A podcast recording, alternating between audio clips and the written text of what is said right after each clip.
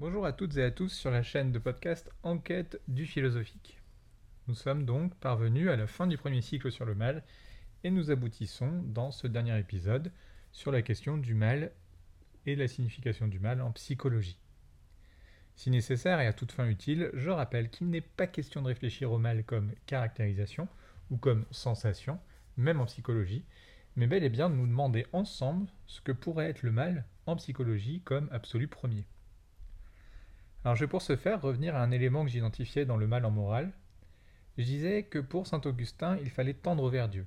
Et si je le traduis dans les refrains qui sont ceux de ce cycle sur le mal, tendre vers Dieu au travers de l'activité de la concupiscence, comme dans l'épisode 3 du cycle, c'est en fait cultiver notre capacité à l'usage de notre instinct de l'infini, au travers des trois libidos pour saint Augustin.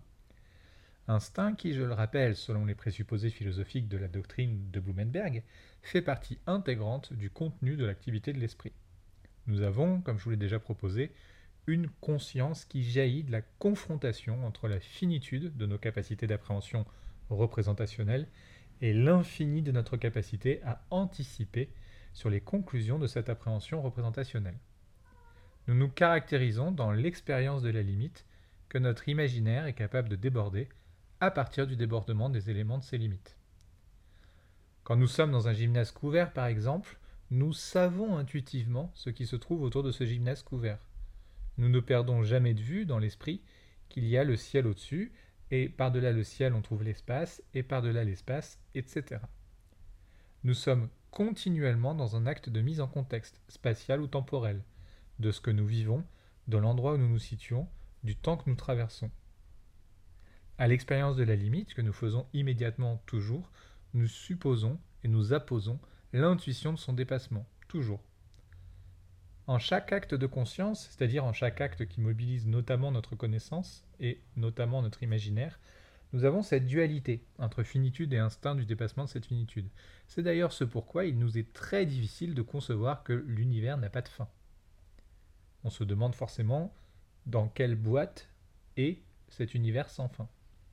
Alors, je l'ai démontré dans le livre qui, bon, si tout s'est bien passé, est paru déjà aux éditions Hermann il y a quelques jours. Oui, moi j'enregistre les podcasts par groupe, donc je ne sais pas encore ce dont sera fait la fin du mois de mars.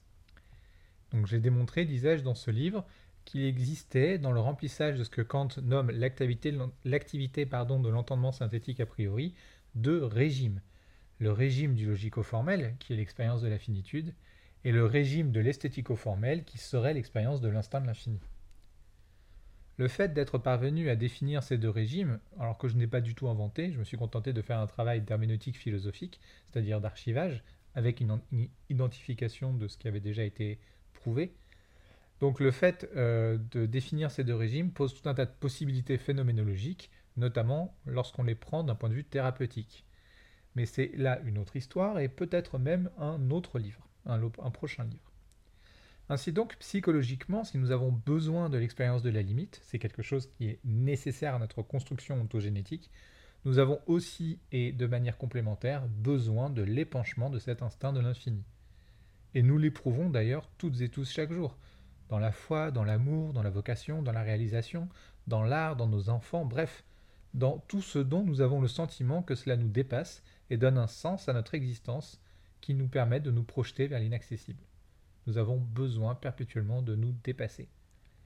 Alors une fois n'est pas coutume, je ne l'avais encore jamais fait dans le cycle, et puis de toute façon je fais bien ce que je veux, je vais citer deux tiers, trois quarts d'une page euh, d'un ouvrage que j'introduis par euh, l'épigraphe, donc la citation, je l'introduis par l'épigraphe que j'avais mise en début de ma thèse, qui était une citation issue de l'introduction du huitième volume des Hellboy, comics écrit par Mike Mignola. Donc la citation c'est suivant j'ai toujours pensé que dans les histoires surnaturelles, il fallait des passages qui dépassent la compréhension humaine. C'est page 14 pour celles qui ont le volume. L'ouvrage que je vais citer, donc les trois quarts de page, est un ouvrage posthume de Hans Buenberg qui vient de paraître aux éditions du Seuil l'été passé, traduit par le très savant Marc Delaunay. La vérité nue, c'est le, titre du, texte. Alors je ne ferai pas une, glose longue de l'ouvrage ici, parce que j'ai déjà eu le privilège d'en faire la recension tout récemment pour une revue numérique universitaire de philosophie, et je ne mélange pas les espaces de travail. Le contenu de cette page que je vais citer rejoint directement ce qu'exprime, à mon sens, Mike Mignola dans la phrase citée, et réfléchit donc, chez Blumenberg, à partir de Fontenelle, au sens de la poursuite d'une vérité qui serait dissimulée et dont il se pourrait bien qu'elle soit en définitive inaccessible et dont l'inaccessibilité pourrait bien ne pas être si problématique que ça. L'enjeu ne serait alors pas, écrit Blumenberg, en commentant d'autres commentateurs, d'atteindre la vérité, mais peut-être seulement de la poursuivre. Nous revenons ici à l'idée de cet horizon nouménal qui, dans l'interprétation dont j'ai déjà assumé précédemment qu'elle soit notamment la mienne, caractérise une progression vis-à-vis des théories de la connaissance avec les néo-kantiens de Marbourg. Rappelez-vous, selon saint Augustin, nous devons nouer notre lien à Dieu dans l'expérience de ce qu'il y a de transcendant en nous, dans notre propre capacité à nous dépasser. La libido siendi, donc la soif de connaissance, nous mènerait, au travers de ce que les néocanciens de Marbourg nommaient donc l'horizon nouménal, à la poursuite infinie de ce qui nous dépasse, sans nécessairement faire de l'objet de ce dépassement notre visée à l'échelle psychologique. Nous ne nous accomplissons pas, psychologiquement, dans ce but lointain inaccessible. Nous nous accomplirions en fait dans le cheminement allant jusqu'à cet objet, l'objet perdant quasiment tout intérêt. Cheminement, donc, qui est inépuisable. Alors voyons le morceau de page à citer dont je vous parlais. Il faut que je recontextualise juste avant.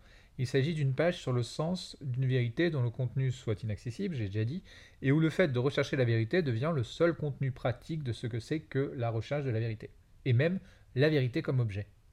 Alors je contextualise encore plus précisément, il s'agit d'une page concernant Bernard de Fontenelle. Bernard de Fontenelle, c'est le neveu de Pierre Corneille, le dramaturge, et euh, Bernard de Fontenelle a vécu à peu près 100 ans, je crois que c'est un mois près, au XVIIe et XVIIIe siècle.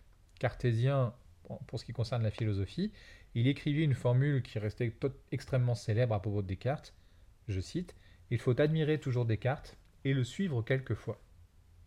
Fin de citation. C'est merveilleux. Il faut l'admirer, mais pas toujours le suivre. Donc.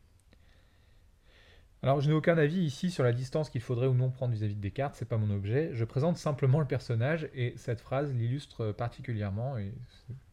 Alors, c'est parti. Donc, je cite Blumenberg.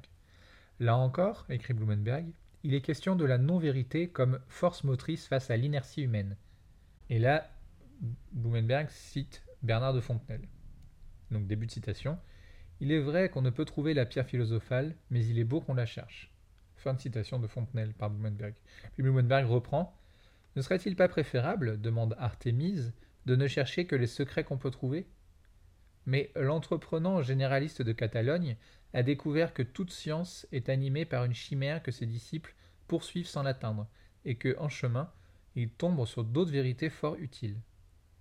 De même, continue Blumenberg, que la chimie a sa pierre philosophale, la géométrie a sa quadrature du cercle, l'astronomie le calcul des longitudes, la mécanique le mouvement perpétuel.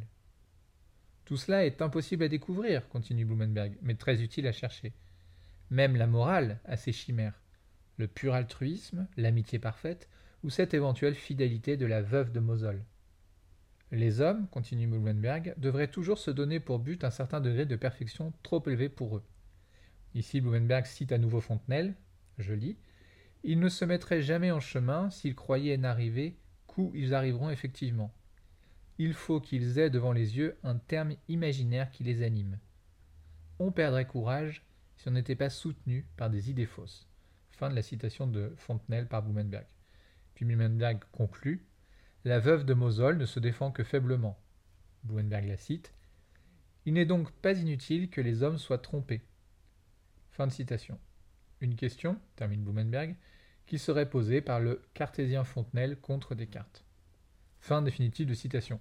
Il s'agit des pages 111 et 112 de La vérité nue, seuil 2022, pour celles qui voudraient aller plus loin. C'est très dense hein, comme texte, c'est très technique, mais c'est passionnant.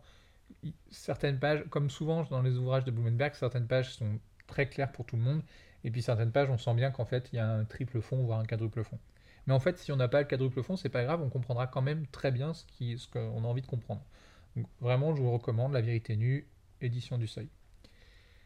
Alors, je vous rappelle donc que l'une des conclusions euh, de l'épisode sur le mal dans la morale, il fallait, proposai-je, assurer l'adéquation entre notre nature, notre nature, pardon, doublement finie et intuitant l'infini, avec notre agir, c'est-à-dire avec l'actuation de notre volonté, la mise en acte. Il fallait rendre les possibilités de nos mœurs adéquats aux exigences de notre nature, dans le cadre prescriptif des impératifs catégoriques kantiens. Ces mêmes impératifs qui, répétitivement, rappellent la nécessité du caractère universalisable de notre agir, afin de maintenir l'harmonie dans la collectivité des agirs. Là, on est dans les fondements de la métaphysique des mœurs de Kant, paru en 1785. Dans les FMM, Kant donne un exemple, et c'est suffisamment rare pour être remarqué, voire célébré. Il explique, dans cet exemple, que n'importe qui peut aimer son ami. Ce n'est pas difficile d'aimer qui nous aimons. Ça paraît tautologique, mais en fait non. Là où le sujet devient véritablement vertueux moralement, c'est-à-dire là où il fait montre de cette universalisation nécessaire de sa pratique de l'amour, c'est quand il applique le précepte biblique commandant d'aimer son prochain comme soi-même, ennemi inclus. Nous devons, écrit Kant, aimer nos ennemis avec le même amour que celui à partir duquel nous nous aimons nos amis. je dis écrit Kant, mais je cite l'esprit de Kant, pas la lettre. Nous sommes dans la prescription morale de l'amour la plus fanatique, vous en conviendrez. Comment aimer celles qui nous font du mal, qui nous brutalisent, qui nous blessent Comment dépasser dans notre moralité nos ressentiments psychologiques? C'est ce dont parlait Blumenberg ici. Nous sommes dans une chimère morale, dit-il. Ce pur altruisme kantien, cette capacité à l'amitié parfaite, sont totalement impossibles. en tout cas, en ce qui me concerne, je vous le dis, ça m'est inaccessible. Et sachez que je passe, auprès des personnes qui vivent quotidiennement auprès de moi, pour quelqu'un qui est incapable de haïr. Même mes ennemis, je les comprends toujours. Je m'explique très vite et très aisément leur schéma psychologique, je comprends ce qu'ils font et pourquoi ils le font, au moment où ils sont en train de me blesser, je sais pourquoi et ce qu'ils sont en train de le faire. Alors, spoil alerte, ça ne rend pas ça moins douloureux. C'est simplement que c'est plus supportable sur le plan intellectuel. Psychologiquement, ça ne change rien.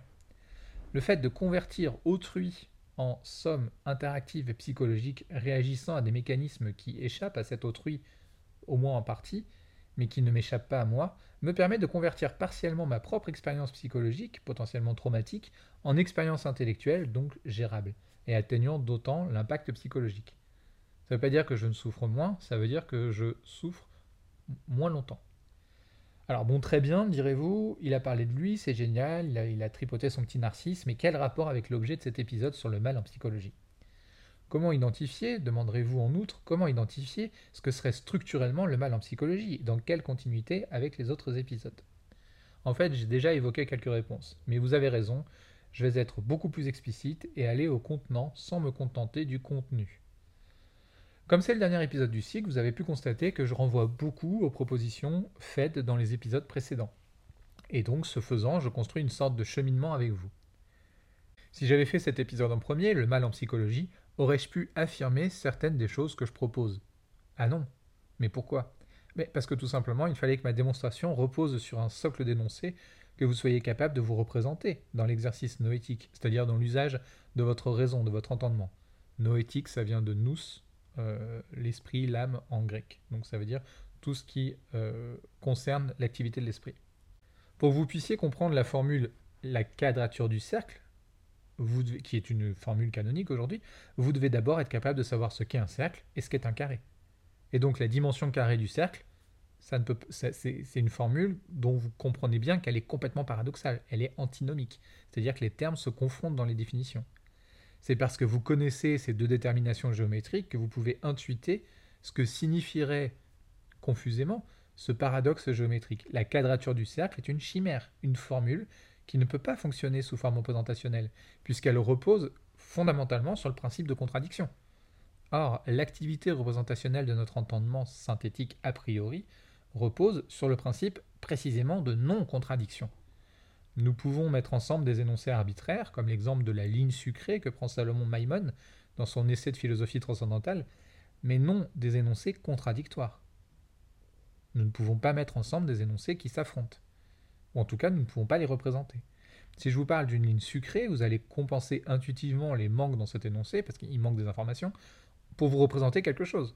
Je ne sais pas, moi, une ligne de Nutella, un rail de sucre, euh, peu importe. Chacun anticipe sur les possibilités de représentation tant que l'énoncé est possible à représenter.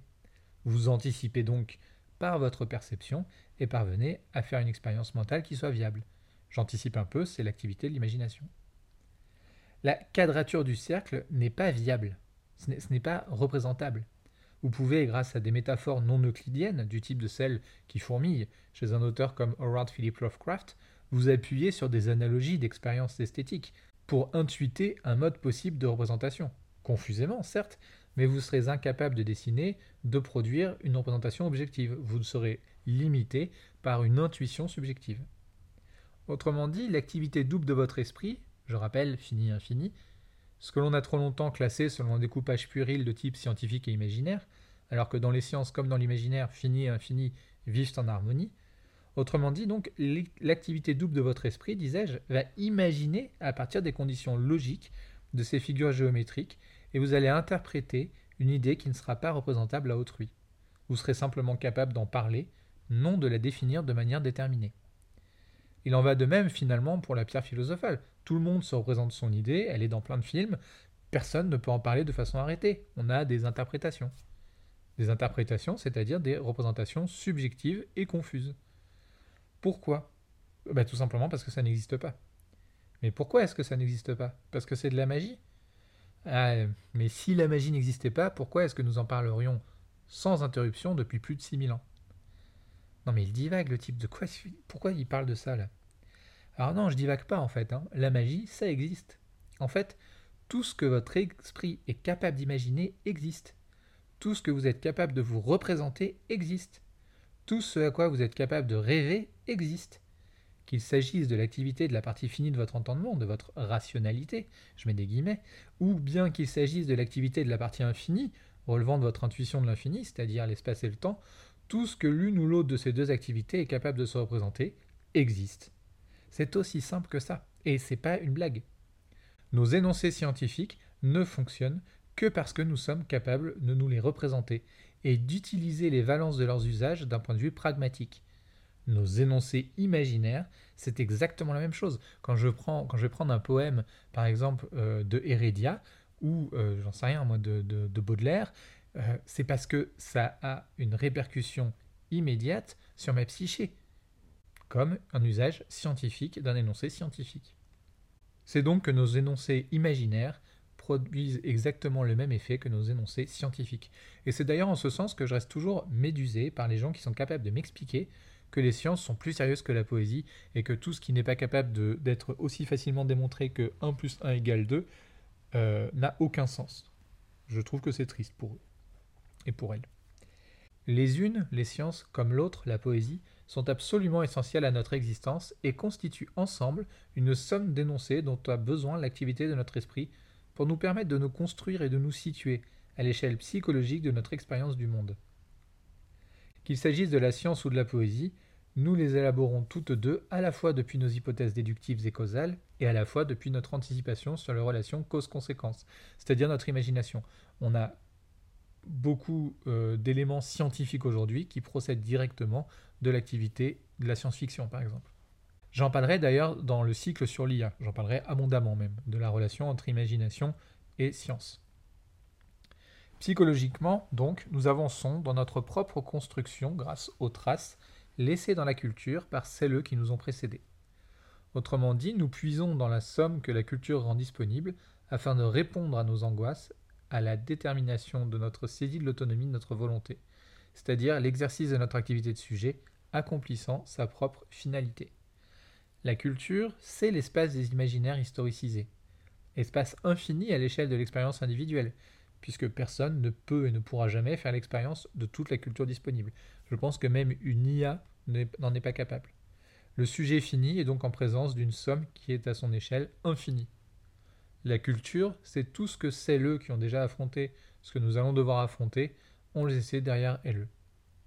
C'est l'accumulation de l'exercice des imaginaires passés à partir de finitudes au pluriel, dont les particularités sont parfois ensevelies dans et par l'histoire des individus. La culture, c'est l'universalisation des individus. C'est le saut de l'infini du royaume de l'esprit, pour emprunter encore cette formule à Ernst Cassirer, lorsqu'il s'opposait à la compréhension heideggerienne de l'imagination chez Kant. Mais alors, si nous ne disposons d'aucune culture, comment répondre à nos angoisses? Comment s'inspirer de quoi? Vous savez, c'est un, de ces exemples de questions d'enfants de 5 à 6 ans, quand on est, euh, supposons, en train d'aller dans un endroit, c'est euh, dit papa ou dit maman, c'est quand qu'on va où? Voilà, c'est comment s'inspirer de quoi? Psychologiquement, comment se constitue-t-on? Donc les enfants, comme je disais, à partir de 5 ou 6 ans, sont de véritables moulins à questions. Si nous étions des surhommes, oui, je vais tout prochainement parler de Nietzsche, mater la taille de l'introduction délicate, si nous étions des surhommes et des surfemmes, bon, c'est-à-dire des surhumains, en prenant strictement le terme au sens de la volonté de puissance nietzschéenne, si nous étions des surhumains, nous serions capables de répondre minutieusement à chaque question de ces enfants, alors même que ce n'est pas forcément l'objet de ces mitraillettes à questions en lesquelles se convertissent les enfants quand ils arrivent à cet âge. Ce n'est pas forcément seulement pour avoir des réponses qu'ils posent toutes ces questions, et il arrive même parfois qu'ils les posent pour d'autres choses. Le fait de bombarder ses parents de questions a, à mon sens, deux fonctions pour l'enfant et peut-être même trois. Tout d'abord, première fonction, il exprime par là son besoin de savoir, son besoin d'apprendre, de s'étendre sur le monde à partir de l'expérience, non pas de la connaissance, mais du connaissable. elle vérifie qu'elle peut aller par là dans le monde, et parfois elle change de sujet très rapidement, précisément pour ça, parce que ce qui importe n'est pas de circonscrire un sujet, mais de prendre une étendue. Ensuite, deuxième fonction, l'enfant vérifie la faculté de l'adulte à 1. considérer l'enfant comme une interlocution digne de temps et d'énergie, et elle vérifie ainsi sa faculté à être entendu, à exister, à être considéré avec sérieux, et la faculté de l'adulte à 2. être capable de répondre. Alors ce n'est pas une mise au défi par l'enfant, c'est une vérification que le cosmos est bien effectivement enveloppé par des dieux et des déesses toutes puissantes qui sont donc capables d'être rassurants et de garantir la pérennité psychique de ce monde dans lequel ces enfants évoluent. Et enfin, la troisième, je disais deux fonctions pour l'enfant et peut-être même trois. La troisième fonction, c'est la faculté de l'enfant à conceptualiser ce qu'il ressent intuitivement. C'est-à-dire que l'enfant fait une première expérience de la distinction entre le mutos et le logos, découvrant l'étendue de chaque régime du monde. Et c'est d'ailleurs pour cela que l'on parle de l'âge de raison à 7 ans. Je mets des méga guillemets que je désapprouve complètement. Mais, enfin, cette expression, je désapprouve complètement cette expression, mais peu importe. L'âge de raison à 7 ans. Nos enfants ne sont pas plus raisonnables ou rationnels à 7 ans qu'ils ne le sont à 5.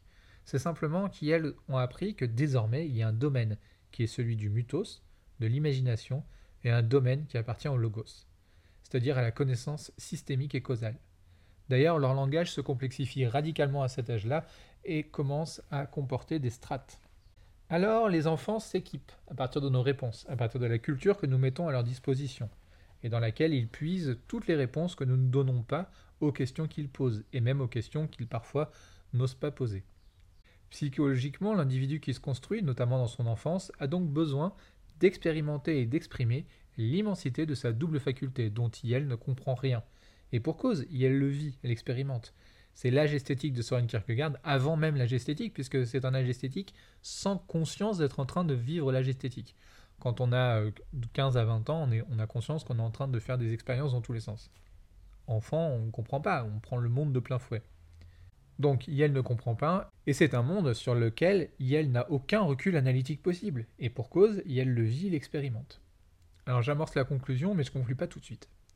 Le mal en psychologie, je pense que vous commencez à, le voir apparaître, c'est donc ce qui sera source de mal psychologique, mais pas seulement psychologique. C'est le vide culturel, l'absence de, support culturel. C'est ce que Nietzsche appelle le nihilisme. Le mal en psychologie se répercute dans toutes les autres dimensions sur, sur lesquelles pardon, j'ai pu proposer d'étudier le mal comme absolu premier et non comme relativité ou absence d'autre chose. Nietzsche nous propose que nous devons toutes et tous devenir artistes.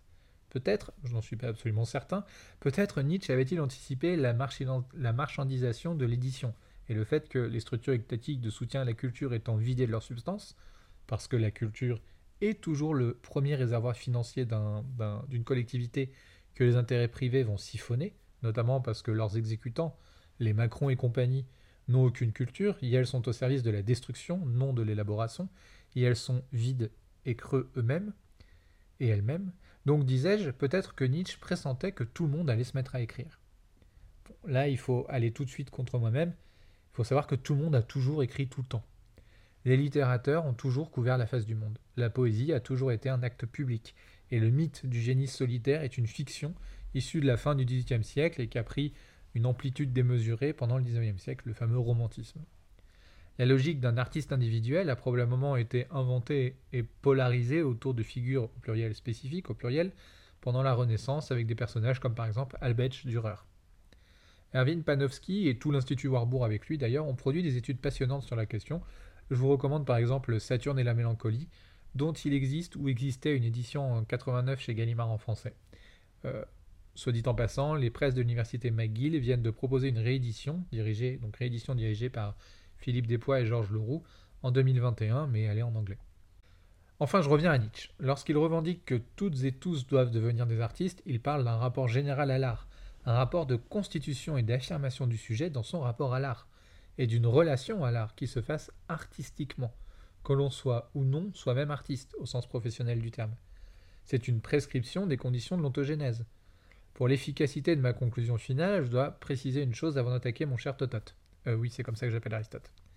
Chez Nietzsche, il existe deux relations au néant, deux nihilismes. Le nihilisme passif, qui consiste à ce que nous soyons individuellement vides, angoissés, sans consistance culturelle à partir de laquelle nous édifier contre cette angoisse. De cela, nous sommes généralement les victimes, et nous pouvons choisir d'y remédier. Ou bien nous pouvons choisir la voie de l'aliénation et de la satisfaction, la voie de l'affirmation d'une identité figée dans l'absence de consistance culturelle. C'est alors que point le nihilisme actif de Nietzsche. Nous perpétrons la possibilité du nihilisme, qu'il soit passif ou actif, et de la destruction de la culture. Nous nous dressons même contre l'étendue de la culture puisque ça devient notre identité. Bien, alors j'arrive à Aristote. Une formule d'Aristote extrêmement célèbre et qui est à la fois fausse et à la fois tout à fait exacte. En même temps, je n'ai pas grand mérite, j'ai 2500 ans de plus qu'Aristote. Cette formule, elle est en français du moins, mais en fait l'ambiguïté lexicale résiste même dans la version originale, ambiguë.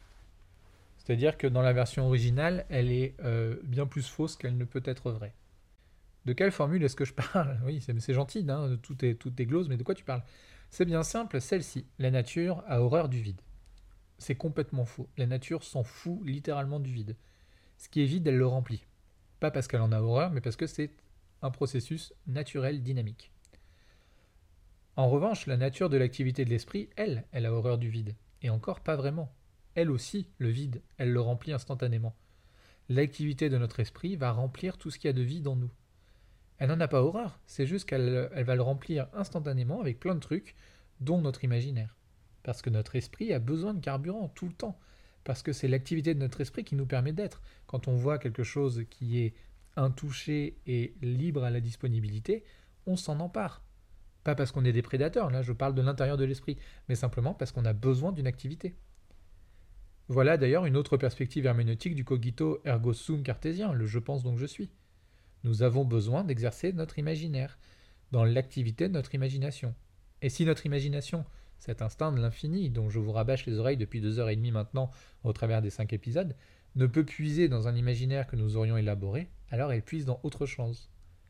Abyssus abyssum imvocat, dit la formule latine. Et je conclurai là-dessus. L'abîme appelle l'abîme. Le vide appelle le vide. Et le besoin interne de remplissage, qui est la finalité de la double activité de l'esprit, mène à la violence, puisque l'effroi du vide nous poursuit. Et nous n'avons pas le choix, nous sommes obligés de courir très vite devant lui. Or, généralement, fuyant le non-sens, le nihilisme passif nietzschéen, nous nous précipitons dans un nihilisme actif, en nous constituant une identité par cet antagonisme, une identité qui nous rassure, et qui rassure notre peur du vide et de l'absence d'objet existentiel.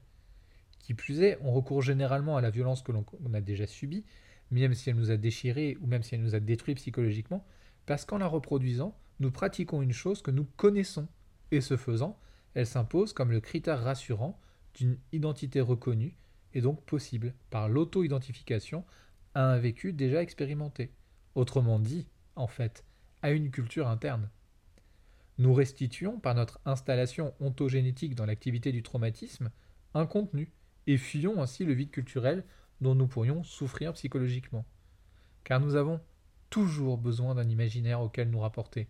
Nous voulons toujours, ardemment, sensuellement, intellectuellement, nous désirons toujours avoir le sentiment d'exister. Que cet imaginaire se fonde sur des éléments qui existent concrètement et matériellement, comme les objets de la science, ou qu'ils se fondent sur des éléments déjà eux-mêmes issus des imaginaires, comme le sont les objets de la culture, c'est-à-dire sur l'activité des imaginaires des gens qui nous ont précédés dans l'exploration de l'imagination. Ainsi donc, le mal en psychologie, c'est le nihilisme nietzschéen, d'abord passif, Et puis vient un moment, à l'issue de l'âge esthétique, où l'on peut hélas faire le choix du nihilisme actif et de la destruction des valeurs que l'on vit comme des menaces de notre identité, qui est une identité fondée sur le vide de notre anxiété. Alors, une conclusion à ce cycle? Oui, celle-ci. Recouvrez tous les enfants que vous croisez de livres, de n'importe quel type de livre, il n'y en a pas des mauvais, de n'importe quelle qualité littéraire, il n'y a pas de mauvaise qualité littéraire, ou picturale, avec des grands dessins ou des petits dessins. Répondez à leurs questions, autant que votre patience ou votre propre curiosité vous le permet. Encouragez-les à sourire et dites-leur à ces enfants qu'ils sont brillants, qu'ils ont une place dans le monde, qu'ils sont courageuses et courageux. Cultivez, même très ponctuellement, le temps d'une rencontre, leur imagination, et dites-leur qu'elles sont chouettes, parce qu'ils le sont, au-delà de tout ce que vous êtes capable d'imaginer. Allez, je vous souhaite à toutes et à tous une excellente semaine, et la semaine prochaine, je vous retrouve pour le deuxième cycle de la chaîne Enquête du philosophique, qui parlera de l'intelligence artificielle. Merci à toutes et à tous pour votre écoute.